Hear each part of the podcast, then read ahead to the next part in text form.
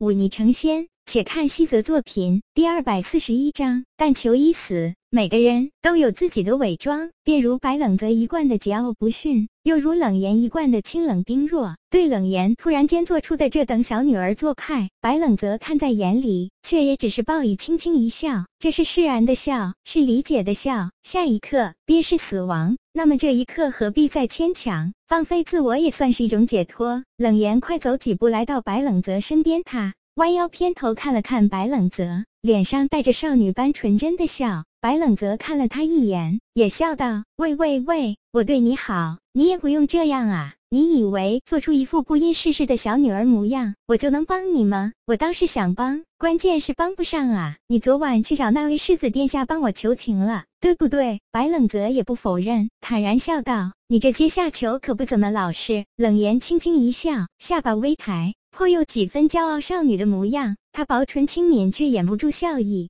你这家伙看似阴损恶毒，却想不到还有这等菩萨心肠。阴损恶毒，白冷泽摸了摸自己鼻子，有吗？冷言见他不以为然，笑道：“别以为我还不知道，那李踏便是死在你手。哼，见过我认血沟，又知道薄木剑的人早就死光了，却唯独你还活着。那些尸体上满是勾连利剑的痕迹，十分明显。”不是你又是谁？不过是顺手杀个恶人，恰好让你跟李安欢翻脸罢了。这也算阴损恶毒。冷言朝他皱着小鼻子，做了个鬼脸，快走几步，却突然回过头来笑道：“你这脸皮之厚，实在是我生平仅见。”白冷泽哈哈一笑，我就当你是在夸我了。两人一路嬉笑打闹，哪里像是之前还针锋相对？欲求对方速死的敌人，反倒像是一对打情骂俏的青年男女。一路上，那些侍女仆人看着这一男一女嬉笑怒骂，男子仪态儒雅，却又满身英气；女子面若桃花，姿态婀娜，便如画中走下的谪仙，俱都心生向往。再向前几步，便是会客厅。两人心知那苏七磊，便在这里面都收起了嬉笑之色，正色走进房内。会客厅中。平津王坐在正手，旁边一身如山、面容清隽的便是苏七磊，而另一边便是世子陆冲。白冷泽走进来之后，朝着平津王拱手行礼，然后与陆冲对视一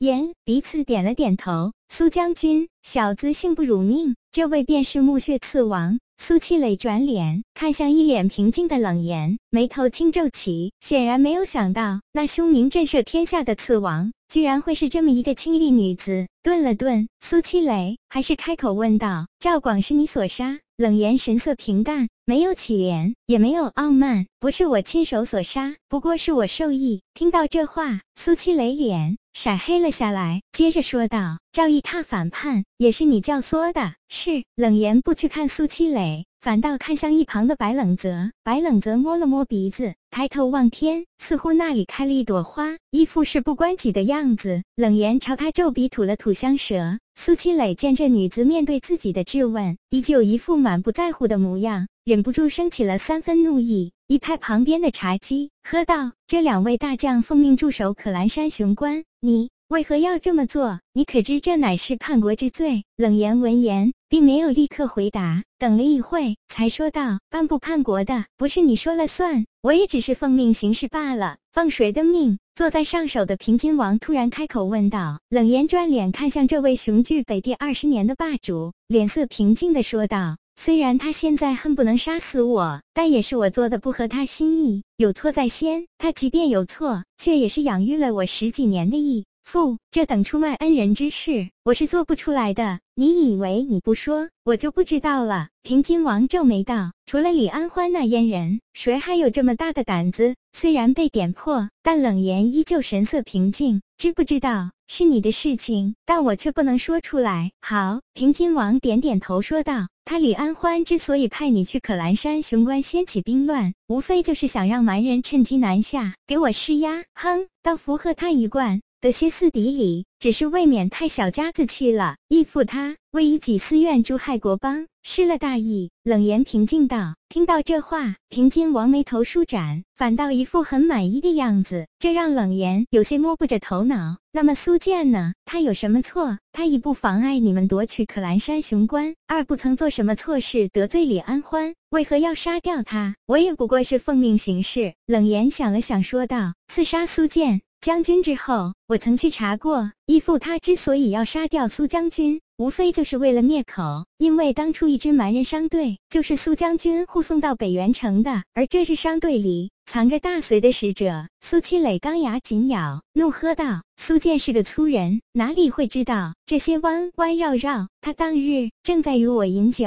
接到命令就上马出城去接那支商队。他只以为那是某个大人物的货物，不能出差错，哪里会想过里面会有埋怨使者？你们既然明知是……”后要杀人灭口，还给他下那样的命令，这分明就是蓄意谋杀。冷言看着脸色狰狞、失去了之前儒雅气度的苏七磊，轻轻叹了口气，开口道：“苏将军说的没错，便是因为苏建将军心思单纯，所以他才是最佳人选。”苏七磊气得伸出手来，指着冷言，却说不出一个字。苏将军，我心知亏欠于你，不求宽恕，但求一死。冷言踏前一步，满脸都是真诚。他如此说，苏七雷反倒不知如何处置与他。这些年在墓穴，实在是杀了许多不该杀之人，这些血债早就该偿还了。冷言微笑着看了看白冷泽，然后转头看向苏七雷，还请苏将军成全。他竟然一心求死。白冷泽转脸看向冷言，他是有所感，转过脸。